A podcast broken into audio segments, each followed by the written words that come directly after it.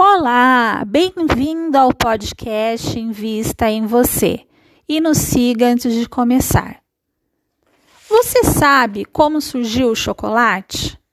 De acordo com o livro Chocolate, Doces Receitas, os indígenas há mais de dois mil anos cultivavam as sementes de cacau perto do Equador.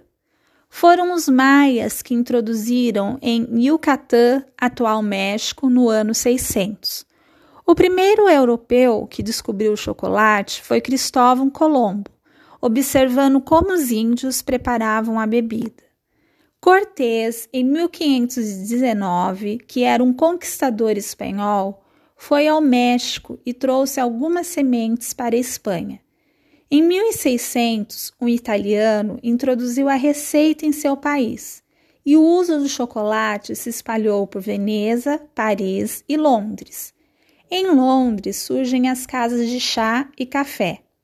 Em 1928, o holandês Van Houten descobriu uma técnica para extrair manteiga de cacau da semente. Vinte anos mais tarde, o inglês Fry misturou as sementes moídas ao açúcar e um pouco de manteiga de cacau para fazer uma barra de chocolate. O chocolate com leite surgiu com a Suíça Nestlé em 1875. Cinco anos depois, Lindt refina a técnica e saboreia a barra de chocolate. O chocolate branco surgiu após a Segunda Guerra Mundial.